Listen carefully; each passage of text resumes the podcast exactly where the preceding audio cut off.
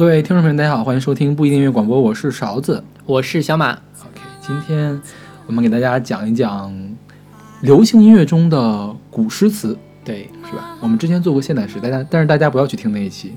太早了。对，而且哦，我们后来回想了一下，我其实我们第一期做的还 OK，嗯，但是第二期真的是我们所有所有节目里面做的最糟糕的一期，为什么？真的就是两个人说话没有互动然后讲的也就断头断尾的感觉，啊然后我读诗读的也很难听。对对对哎，那里面还有一首我的原创歌曲呢，那大家也不要听。我们可以哪天再放一次，对是吧？是我们可以十周年啊，或者几对对对，好，不扯了，不扯了，嗯我们来说今天这首歌。今天这歌是，嗯、来自邓丽君的《在水一方》，选择她一九八零年的专辑《在水一方》。其实这首歌严格意义上来说，并不能算是一首古诗词歌曲，对，因为这是琼瑶阿姨重新填词的一首歌。琼瑶阿姨，琼瑶奶奶，对，琼瑶奶奶，对，她是改了那个《诗经》里面那个蒹葭，是吧？啊，对，国风蒹葭，国秦风蒹葭，对，就是那个关关雎鸠，在河之洲。蒹葭苍苍，白露为哦，霜。对对对对对对对。那是关雎好吗 OK，好吧。天呐，你你们高中不学这个吗？学的我高中诗经，我们诗经学了，好像学了三首，还学了两首，就是关雎和蒹葭。都学，所以我搞混了。，好吧。但这歌就就是乔阿姨的歌词，就把它改的怪怪的，就很白话。嗯，你没有怪怪，我觉得还改的挺好的，我觉得就很琼瑶呀，啊，那倒是是，那倒是，就是很像一个一一个琼瑶剧的一个插曲或者主题曲。对对实际上，这个是一九七五年的电影《在水一方》的主题曲，嗯，然后原唱叫姜磊，姜磊的那个版我去听了，就是呃还是邓丽君的更好一些。嗯我们一会儿再说这个版本有什么区别哈。这个歌，这个琼瑶写过一本书叫《在水一方》，然后一九八八年的时候又出了一个电视剧，台湾的电视剧，里面又选了这首歌，是李碧华唱的，不是那个李碧华，是另外一个李碧华，哦，不是是不是写霸王别姬那个对，不是《霸王别姬》的李碧华，吓我一跳。对对，是，但是李碧华那个另外一个李碧华在八十年代也是一个蛮火的歌手，台湾嗯歌手，对，都没有邓丽君君唱的好。听。嗯。我觉得唯一能跟邓丽君稍微拼一拼的是李健在《我是歌手》里面唱的那个，你听过没？好像听过，对，呃，我们说邓丽君这个吧，就是姜姜磊唱的那个原版吧，有一种直来直去的感觉，就很直，而且姜磊的声音比较沉，就会觉得这个在水一方被他唱的还挺宏大的。嗯，对。然后李碧华也是，李碧华唱那个版本比较快，然后唯一邓丽君这个版本，邓丽君在里面加了很多装饰音，而邓丽君是一个水平很高的人，她加装饰音呢，你不仔细听呢，你又不会发现她有一个装饰音，是，但是这种不经意的这种装饰音会让她的这个作品心量很多，嗯。就是亮点变多。你仔细去分析的话，哦，原来他这儿加了个颤音啊，这加了个倚音啊一类的东西。李健呢，他这歌他分了几段改编，他中间还插了一个俄罗斯的民歌，就他在插俄罗斯民歌之前，那个意境都非常到位。就蒹葭不就是写是不管是男女了，反正在思念自己的爱人那种感觉是吧？然后李健，因为他本身就很诗性，然后李健他那种不踩拍儿可以做得非常好，就像嗯、很多人唱歌是严格踩着拍儿来的，嗯假如你稍微拖慢一点或稍微快一点的话，你可以得到一个非常自由、非常洒脱、非常即兴的这种感觉。是，李健这点做得非常非常好，但是直到他插，其实插那个俄罗斯那个民歌，其实也跟这个挺切合的，是俄罗斯的那种思念嗯恋人的那个东西。但是到后来，他出了一段非常非常宏大的管弦乐伴奏，我觉得是一下破坏了这个意境，你知道吗？对，所以我觉得这是李健唯一的一个败笔。嗯但是抛开这个，他我觉得他完全可以跟邓丽君比肩了，OK。感觉。对，评价还是很高的嘛。对对对。我不喜欢李健，这个《诗经》的有意思的地方就是，它一段一段一段相差的比较少，是，对，它都是是重复，对递进的，然后就改几个字或者改一两句话这样。对。嗯然后《诗经》里面有很强烈的比兴的手法，就是他一开始想剪一些无关的事情，对呀、描写描写景色呀，对觉得那俩鸟儿在谈恋爱啊，然后说啊我想你了或者怎么样。对，你这个就是说那个芦苇，芦苇在摇荡，嗯然后白鹭会上秋天嘛，有白鹭有霜，然后呢就说到我想要的那个人啊，在水的哪一方啊，这种感觉。是，对，这是一我现在觉得是一个特别高级的一种写作方法。但其实其实民歌都是这么写的。对，但当年我就觉得特莫名其妙，嗯因为你想，当时其实是要要练翻译的嘛，嗯。你翻译来你就觉得这两句话有什么关系呢？嗯。但现在慢慢就能明白，其实这里面是挺高级的一个东西。说起来翻译哈，就是我们当时在高中会有那种教辅，嗯。就翻译这些诗词，我觉得蒹葭的翻译绝对没有琼瑶翻译的好，绝对没有琼瑶翻译的好。嗯。琼瑶相当于是把这个古诗又翻译成了一个现代诗，虽然这个现代诗不是特别好的现在是，但是我觉得意境到了。嗯，对是，对，也不要那么鄙视琼瑶，琼瑶还是有功底的。那那那倒是，对，好吧，那我们就在琼瑶阿姨的这个翻译体的古诗《在水一方》的引领下，开启我们今天的古诗词之旅。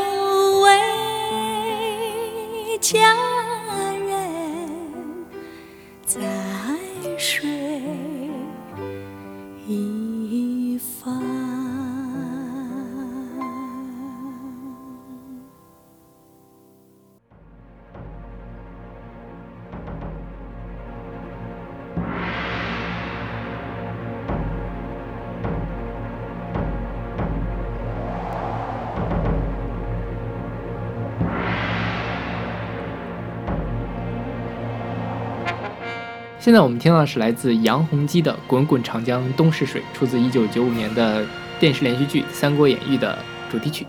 对，是片头曲。是对，这个我觉得我没看过《三国哎，你没看过》，啊？我的书也没看过，电视剧也没看过，就是我四大名著至今少一本儿。嗯，所以他们总说我特别爱文学，我觉得我一点都不爱文学，我四大名著都没看全。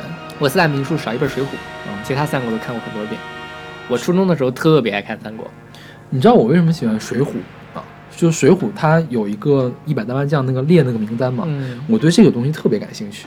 你对 list 的这种对，我对 list 特别感兴趣。，OK，所以后来不是《红楼梦》说最后会有什么情榜吗？情情榜对。对对对，就是金啊，我就陵十二特别，想看那个情榜到底是怎么回事儿。结果就只有因为没写完嘛，对，就只有金陵十二，就是太虚幻境的政期策对然后这个电视剧是经典，对是吧？里面的曲子也都是经典，是，全都是古建芬做的。对。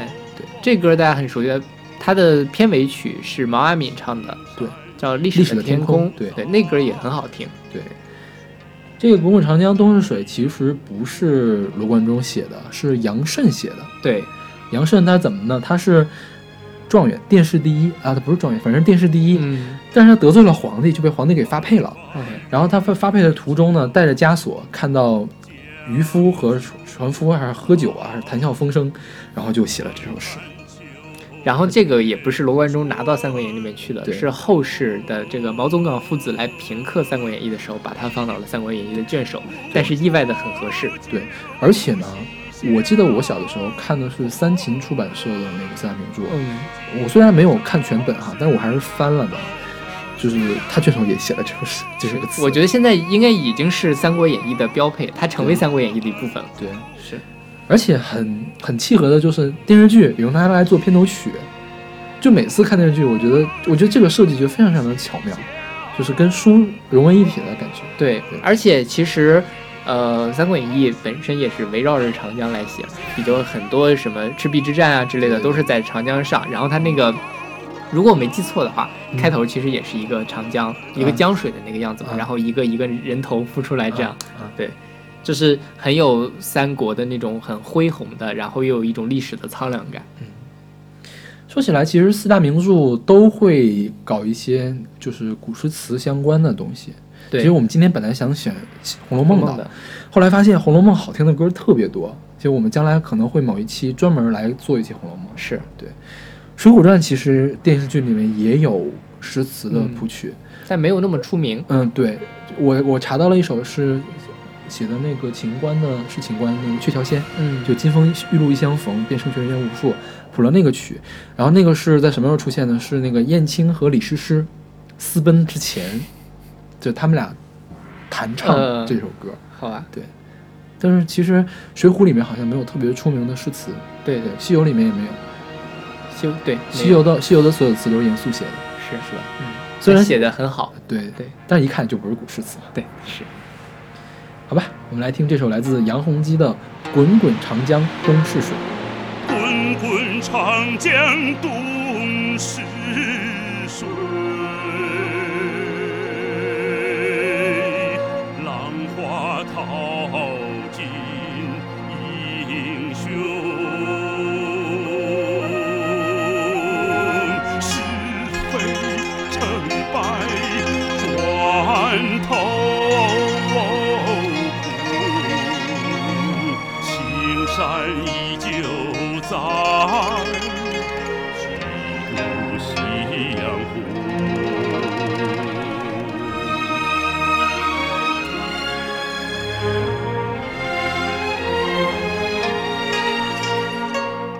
把渔樵江渚上，观看秋月春风。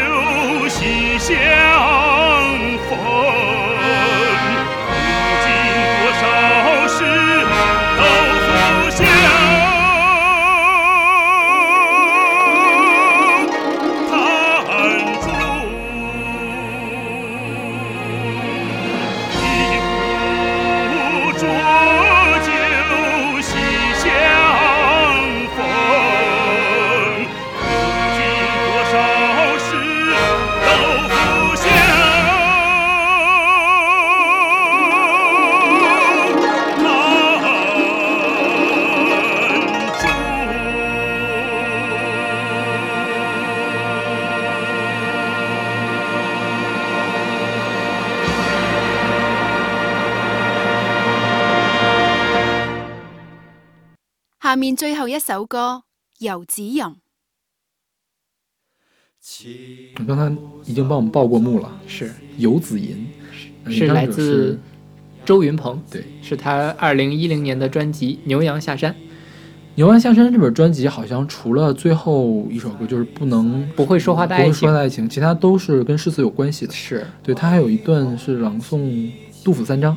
呃，有一边有有朗诵，也有唱。那歌其实是我在这张专辑里面最喜欢的一首。嗯我觉得那歌就是怎么说，他选了杜甫的三首歌嘛，嗯像是《赠韦八处士》，这个是他念出来的，还有《闻官军收河南河北》，这个大家肯定都学过，但他中间把一段歌词给改了一下，嗯改成了白话，然后还挺活泼的。最后一个是登高，我觉得。呃，周云鹏的这个气质其实跟杜甫在某一种程度上还挺符合的，嗯就是我觉得他唱杜甫真的是唱出了其他这个，就是我读杜甫的时候可能读不出来那种感觉。读杜甫其实大家就觉得说，哎呀，好苦啊，杜甫就是所谓的沉郁的那种感觉嘛。嗯但其实我觉得，呃，周云鹏唱的时候就把他那个具象化了，他并不是一直的那种苦，他是有那种情感的在的。但是我以前读杜甫的时候，可能就读不出来这种感觉。因为周云鹏这个人挺苦的，对就他其实挺命运多舛的，是，而且周云鹏也是诗人，是他出诗集的，是对。之前我们在诗歌那期选过周云鹏现代唱的诗的，对对海子的九月》。对。对。他其实自己的诗他也唱过，他是跟陈升一块儿唱嗯《春天责备》。对。对。但是我们之所以没有选杜甫三章，就是那歌听起来还是有点怪怪的，是。就没有不是很悦耳，嗯所以没有选。我们今天选了一个比较悦耳的版本，就是这个是孟郊的这个《游子吟》嘛。大家肯定都知道会背的一首。然后，但它比较有趣的，它是用粤语唱的，对，而且还有一个女生合唱，是而是无伴奏合唱。对，我觉得他这合唱是这么做的，这个男生我觉得就是周云鹏，然后合唱是因为他录了两轨堆到一块儿，有一个混响的效果，其实就两个人，一个男一个女唱。对，然后他这歌写的，一开始还行，就是只有哆来咪发拉这种了，然后中间突然一下子就奇绝了起来，嗯就突然一下转了个调，变了个和弦，然后又回来，然后用了轮唱的手法，什么手法？就是手法用的还挺多的，就是还挺新奇的，是这种感觉。对当时我听他这本专辑，我一下子就喜欢上的歌是这首歌，因为我觉得比较悦耳，OK 就。是很抓耳的嗯感觉，对，也很新潮这首这张专辑里面还有另外一首歌叫《春歌》，啊我不知道你还有没有印象？啊就它是改编了几首歌吧，就比如说“春有百花，秋有月”，嗯这是春歌嘛。嗯然后还有他最后用的是李白的《赠汪伦》，嗯但他比较有意思，他把它改编成了一个故事，说汪伦掉到了河里，李白李白把他捞了上来，嗯然后说还有人去采访李白同志，你作为一个唐朝的老共产党员，你是怎么看这件事情的？这还挺挺好玩的，就是他唱古诗并没有说一定要板起脸来来唱，嗯他是放了很多自己的小心思在里面。而且你看这首歌，其实一开始会有一个介绍，下面一首歌《游子吟》，嗯，然后春歌的时候，他还会有一个试麦的那个嗯采样，其实他就模仿了那种乡间的卡拉 OK，或者是那种呃红白喜事的那种大篷车的现场，嗯就还挺挺接地气的。但他又唱了这个，其实就是说，呃，这古诗这个东西，并不是说你已经是只存在我们课本里面了，它能，它还是跟我们的生活有联系的。如果你真的仔细思考的话，它其实是能跟我们现在的生活联系起来的。就是还有一个问题，就是周云鹏这个人，我觉得才气很高，而且对诗词的理解很很深刻。是的，是的，他虽然这样乱改的感觉哈，嗯，但是你追回去的话，觉得跟原作是契合的。对对对就你没有觉得他在瞎改。是其实后面我们几首歌，我觉得是有瞎改的。一会儿我们再说。一会儿我们聊对对好，好，我们来听这首来自周云鹏的《游子吟》。慈母手中线，游子身上衣。临行细细缝，唯恐迟迟归。慈母手中线，幼子身上衣。临行细细缝，唯恐次次贵。虽然寸草心，報得三春暉，報得三春報得三暉。春暉，報得三春暉，慈母手中线，幼子身上衣，行世世逢，唯恐迟迟归。慈母手中线，游子身上衣。临行世世逢。唯恐遲唯恐遲遲遲歸。雖然穿草心，報得三春暉，報得三春報得三暉，春報得三春報得三春報得三春暉。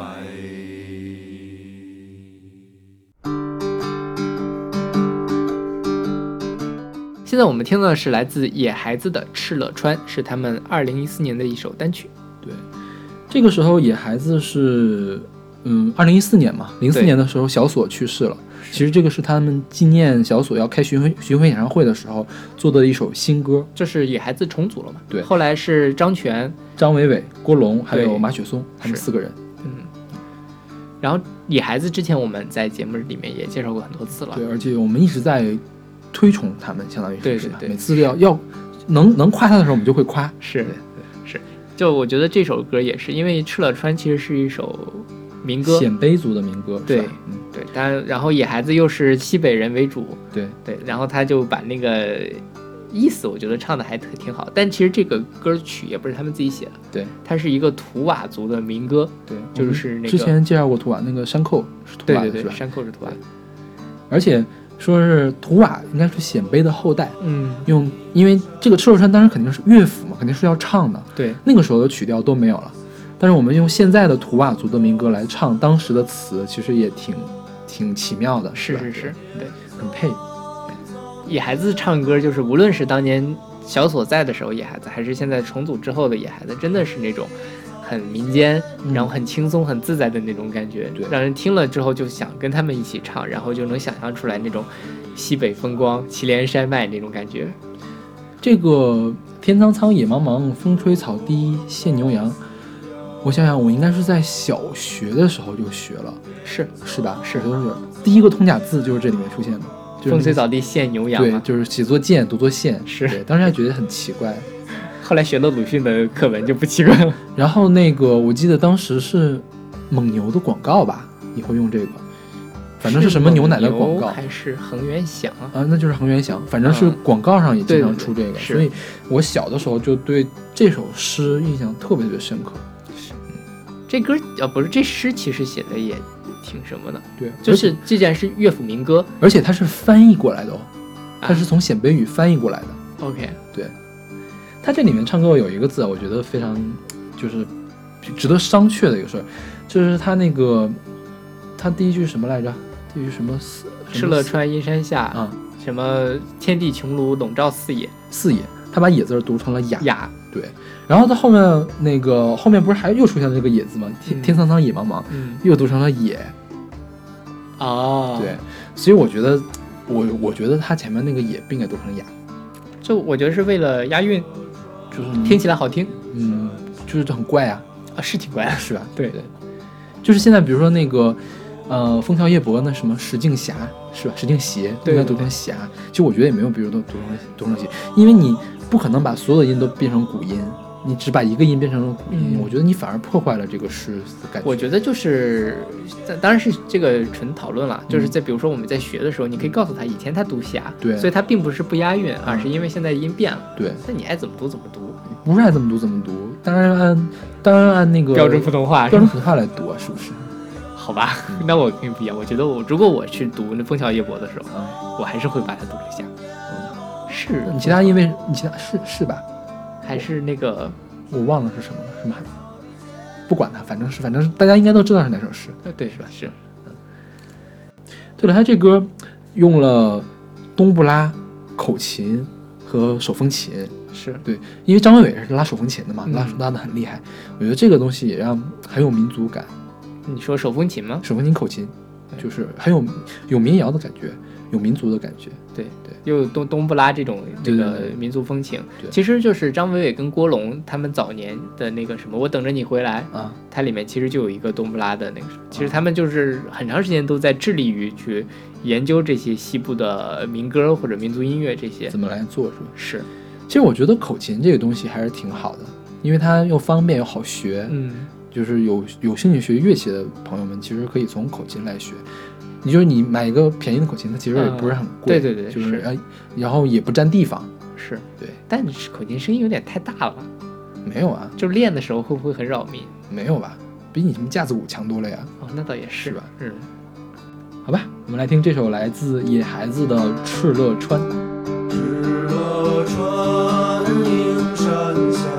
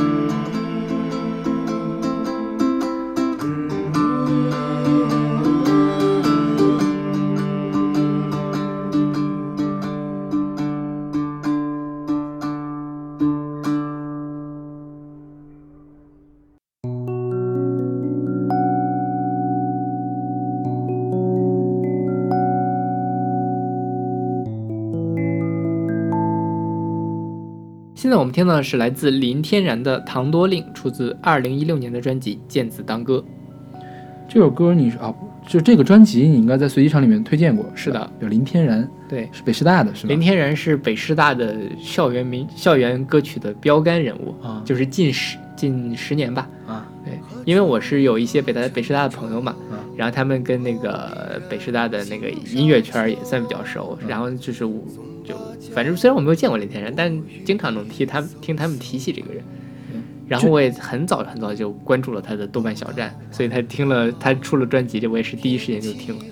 就是你上次写了那个东西吗，我们所的我同学，嗯。纳西族的同学，嗯，我说你们竟然听小八哥的歌哎，就是他们他们管林天他他们组里面就是他们朋友管嗯林天然叫小八哥，因为林天然也是纳西族，对对，可能他们圈子是比较小，他们就而且大家都能歌善舞就比较熟。哦，这首词是吴文英，就是其实我要跟大家坦白一件事，就是我对中国古诗词的研究特别特别的差。当年不是高考会有那种诗词鉴赏题吗？我那题我觉得我一分都得不着，就是怎么能看出来呢？他怎么看出来的呀？我就是看不出来，就是我对诗古诗词没法鉴赏，OK，鉴赏不出来，真是看不出来好，你知道吗？嗯，所以这个吴文英这个人，我之前都没听说过。我也只是听说过而已。你听说过？我连听都没听说过。嗯对，这个词也没有听说过。这个词其实是叫《唐多令惜别》，是吧？嗯，对对，这词我也没听过，但是就是，呃，其实我林天然这张专辑里面，我喜欢的是最喜欢是一首《山鬼》，它其实有点偏后摇，嗯。但是那歌太长了，嗯。然后其实中间也就只唱了两句，怕大家觉得比较无聊，嗯。所以就选了这首《唐多令》。这首《唐多令》是这首这张专辑里面，就是它宣传其实也出不久嘛，嗯。它最早其实就拿《唐多令》拿拿来做宣传的，可能也是因为觉得这首最悦耳是吧？是，嗯。然后呃，林天然这张专辑就是属于唱的范围比较广，就是也是从《诗经》开始唱，然后唱到这个唐诗宋词，然后再往下也会唱。对他这个《见字当歌》是跟北大北师大的文学社来一块做的，是南山诗社是南山诗社，南山诗社来做的，对。所以他们就是跨度比较大，然后呃，编曲其实我觉得也挺有意思的，就属于是不是那种特别古典的那种方法对？他这个很高级，搞得很迷幻。是我看他是《越人歌》是跟那个 Bloody Woods 合作的，是吧、嗯 b l o o d Woods 是一个暗潮的队，以前林天然就是 Bloody Woods 里面的团员，是吗？是吗？哇吉他吉他还是键盘，我记不太清了。哦但反正他以前是 Bloody Woods。因为我之前听 Bloody Woods 的歌还蛮多的 OK 我挺喜欢他们那个、哦就是气氛的，林天然是今年离开的北京，是吗？所以之前就他因为离开北京，所以才从 Bloody Woods 出来的。啊所以这个也是你你今天才知道是吗我？今天才知道。OK 哦那好吧，我们来听这首来自林天然的《唐多令》。何处惹尘愁？离人心上秋。纵芭蕉，不语也飕飕。都到晚凉，天气好。有明月，爬登楼。年时梦中休，花空烟水流。燕子归，客上烟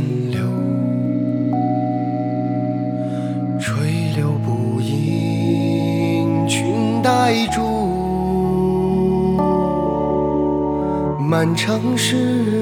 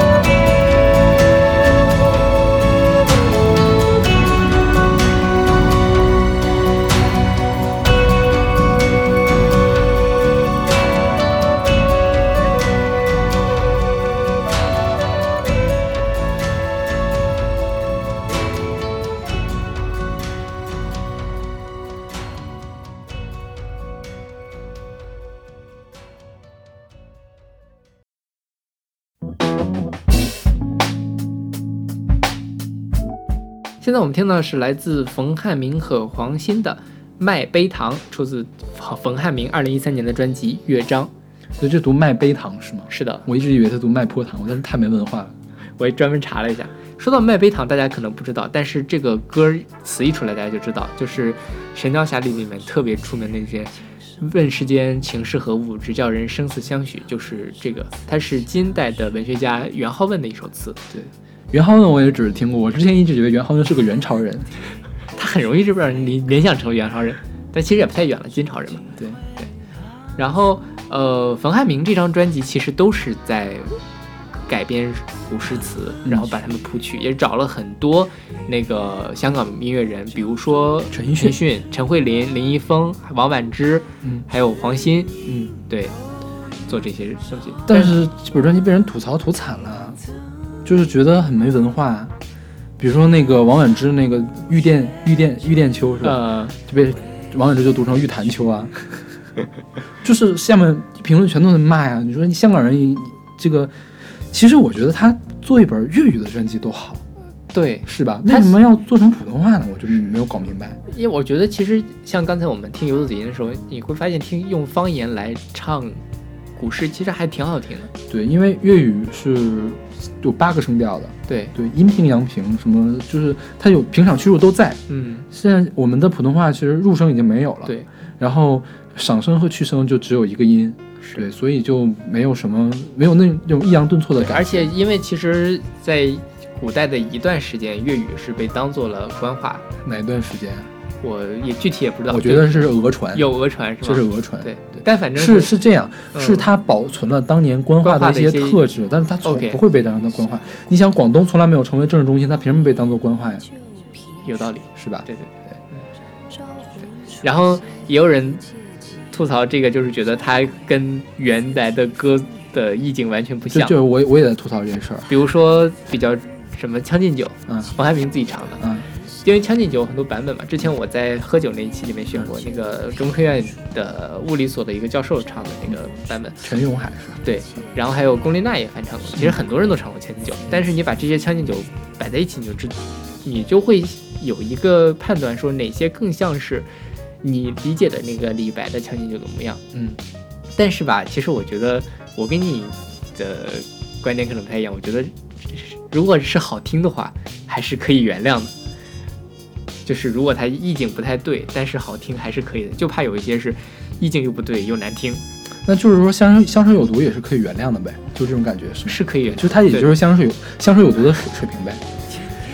哎，你这话说的，这我就觉得他这个麦杯糖唱的，呃，就是他用一个 R&B 来唱麦杯糖，其实他找的黄鑫来唱嘛，对他跟黄鑫是夫妻关系，啊，他们俩是两口子，对他们俩是两口子，其实他们俩来唱这歌挺合适的，对但我觉得他改了 R&B，特别像一酒馆，特别风尘，你不觉得吗？就骚人真的是骚人了，是，是吧？对，就是把真的是把意境破坏了，除非他就非要把大家非要把丑的一面给大家看，那为什么要审丑呢？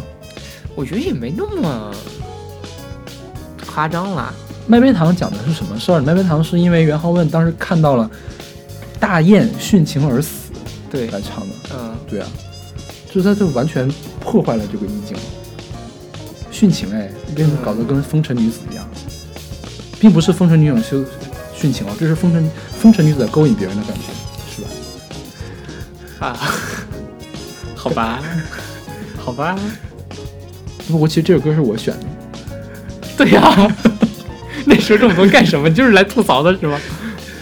也还好了，就是真的，假如你把这个歌拨开歌词，拨开原来这个它的就是本身的背景对，来看，它是一首好歌，嗯，但是你真的是一一旦联系到一块儿，你就会觉得心里很各色，是吧？我还我还我还好，我还好，我对这个比较宽容一些。是我听他的那个《将进酒》，我觉得也可以宽容，比其网上其他的那些唱《将进酒》的人间话好多了。好吧，那我们来听这首来自冯汉明两两口子的《麦杯糖》。问世间今生何物？只教人生死相许。天南地北双飞客，老翅几回寒暑。欢乐曲，离别苦，酒中更有痴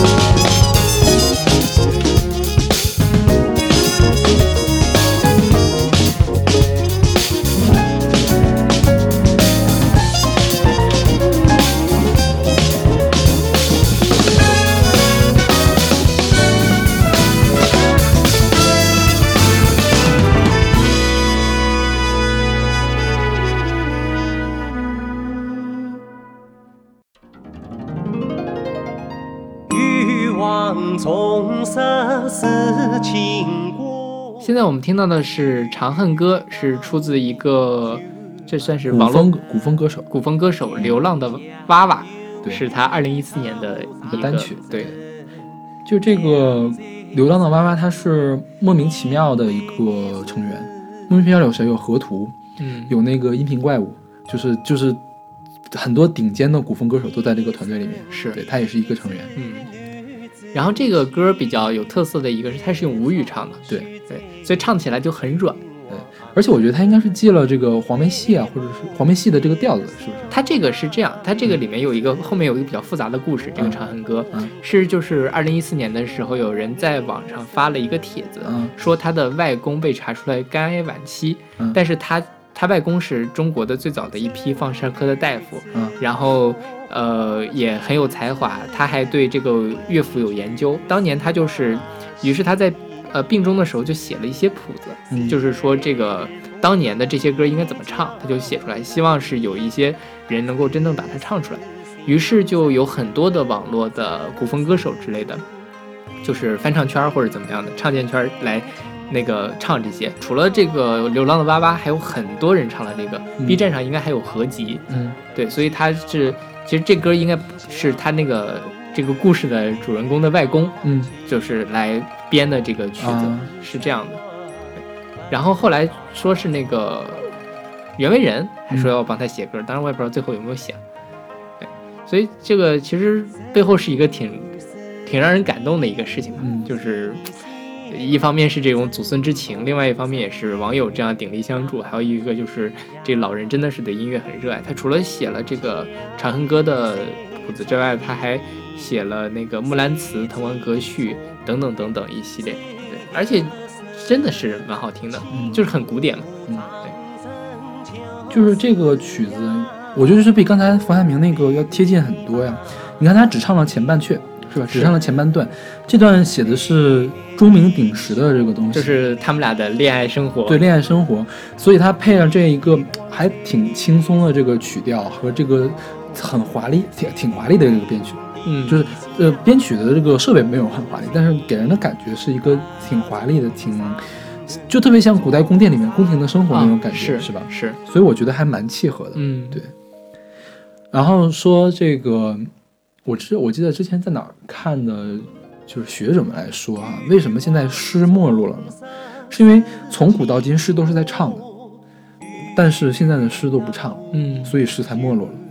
你像《诗经》诗三百，其实是三百零八首，是吧？三百零五，三百零五首，嗯但是有三首是纯曲调失传了，所以《诗经》是可以唱的，到汉代就没有人会唱了，乐府都是可以唱的，就后来就没有人唱了，唐诗也是可以唱的，宋词肯定更是唱的，小曲儿嘛是要唱的，对吧？是元曲也是要唱的，这些都失传了、啊。元曲可能会残存一下昆曲出来，是，但是昆曲已经不流行了，所以元曲就不能在大众里面就是得到那个流行。嗯那现在我们的现代诗其实大部分是不能唱的。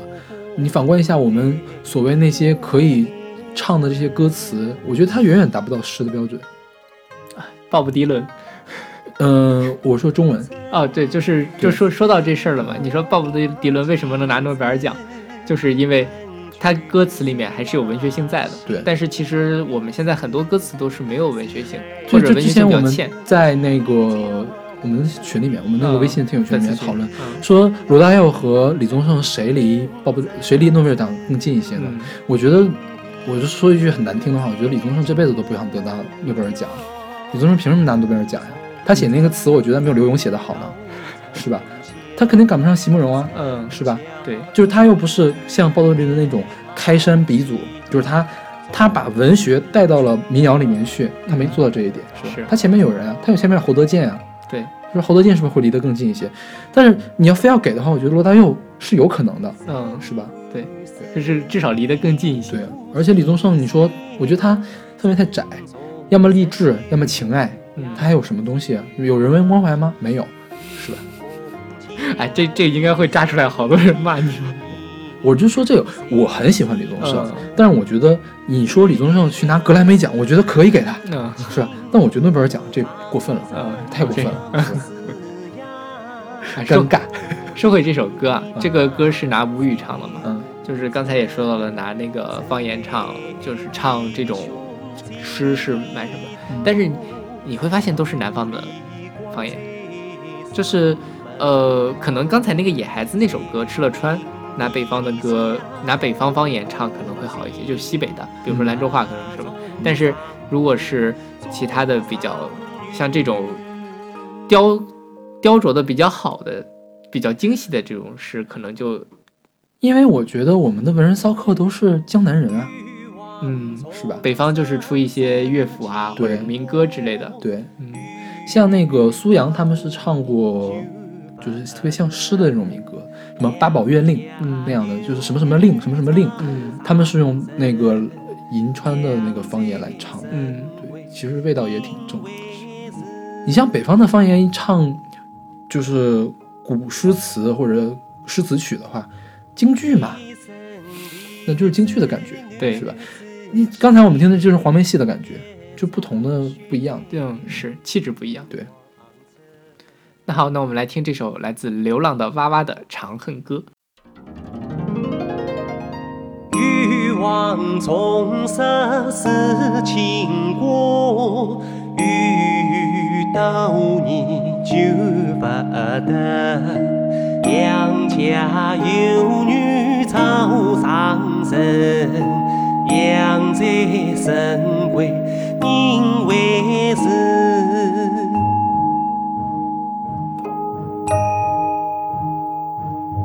天生丽质难自弃，一朝选在君王侧。为谋一笑把眉生，罗公分担无眼神。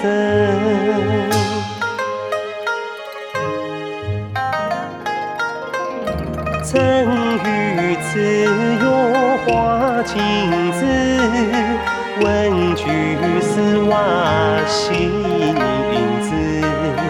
时而夫妻交无离，此时心神本则是。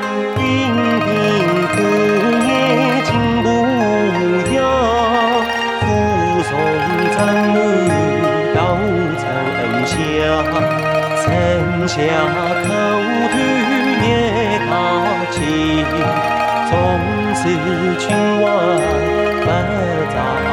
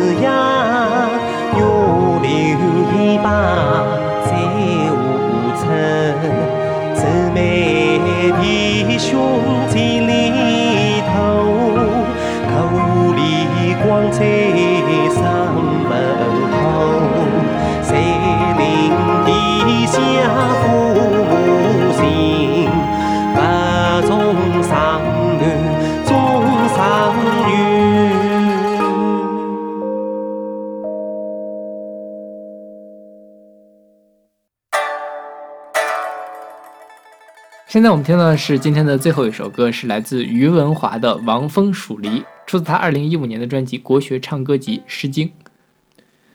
于文华，大家呃，刚刚说说起这个名字，可能唯一能想到的是他跟纤夫的爱，对天天天什么天不打雷天，天不打雷，天不下雨，天上有太阳。对对对，就就是他跟跟李相杰一块唱的，。是我总想说成潘长江。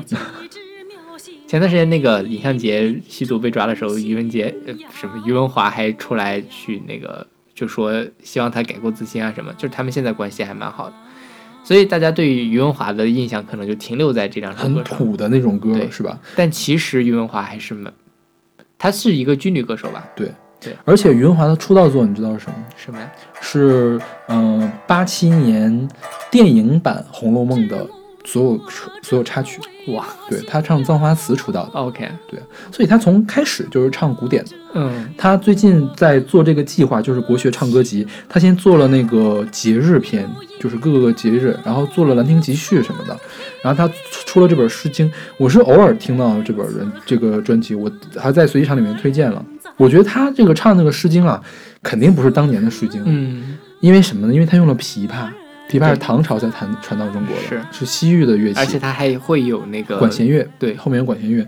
但是我觉得他唱的这个蜀离特别有蜀离的感觉，就是蜀离他不是，嗯、这个就是有感于家国兴亡的歌吗？对他唱的就特别有劲儿，而且琵琶那种，铿锵的感觉。对对对，铿锵感觉特别有劲。是，而且他余文华这个就是，我觉得他声音拿捏的比较好，他前面就是那种很很悲，然后很就比较低沉的那种样子，然后后面他还会跟那个琵琶很像的那种特别对，有劲儿、特别有力的那种。对是，有人说这是唱戏啊，这根根本不是唱戏，哪有这么唱戏的？我觉得这是流行音乐，嗯，就是就是很现代的音乐，是至少是对。嗯。然后这个王峰蜀地，大家可能想不起来是什么东西，但里面有一句经，就是传世的句子，就是“知我者为我心忧，不知为不知我者为我何求”。嗯，这这个其实也是嘛。其实《诗经》，说实话，我当年也听看不太懂，嗯就说这个蜀离怎么就知我者为我心忧，不知为我者为我何求了呢？就是我觉得余文华这个东西，虽然不是说百分之百的传达出来，但它在一定程度上可以帮助你去打开一个角度，怎么去理解这首诗。对，然后这个《诗经》的这首诗就充分的体现了《诗经》每一章只换几个字，对，它是三章只换六个字。然后这个是《诗经原始》里面评的嘛，说三章只换六字而一往情深，低回无限，此专以描摹虚神擅长，平调诗中绝唱也。嗯，确实是我也是听了这个歌，嗯说实话，这歌一开始我不是不太喜欢，嗯我觉得不入耳。嗯就是唱什么呢？但是后来，就当你契合到某一种心境，或者说你对着那个歌词仔细的在讲，嗯看他怎么去演绎的时候，你会发现其实他演绎的蛮好的。对，就是然后对这个歌、这个诗本身也会好感度往上加，你就对知道啊，我终于明白他想所所以，我当时我听到这个时候，我就觉得我我要把它推荐给我的高中语文老师。嗯学这个诗的时候，就给大家听这歌，嗯，就特别特别有感觉，是就能体会到后面的这种情愫在里面了对是啊。其实我们今天推荐的这些流行音乐，也是想呃帮助大家，就是可以更好的去理解一下其他的故事，除了那个冯汉明的之外，反面教材最后还要踩一脚，是吧？对。其实唱古诗的歌非常的多，对我觉得就我们我跟少刀老师这简单选一下就可以录两两三期，对但是就大家感兴趣可以自己去找一找听一听。对就很多我们熟悉的诗词，其实都已经被人谱成曲了。对但他们的风格又不不一样，有些我们觉得很贴切，有些我们觉得就是在比较扯或者也生搬硬套之类的。是对，但是大家都可以去感受一下，嗯看看别人是怎么理解古诗词的，然后或者听了这些之后，你自己会有什么新的理解。那我们今天节目就到这儿，OK，欢迎大家来关注我们的微信公众号“不一定 FM”，上面会有音乐随机场的乐评推送，然后上面还有个粉丝群，大家可以加进来跟我们玩儿。如果大家想加入我们的这个音乐速写计划，也欢迎跟我们联系。那我们下期再见。下期再见。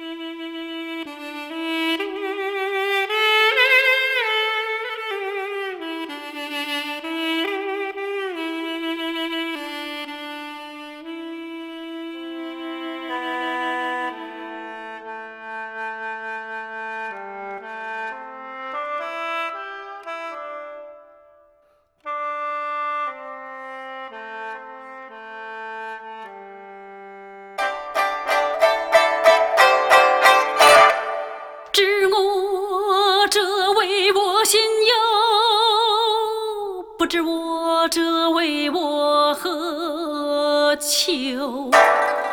悠悠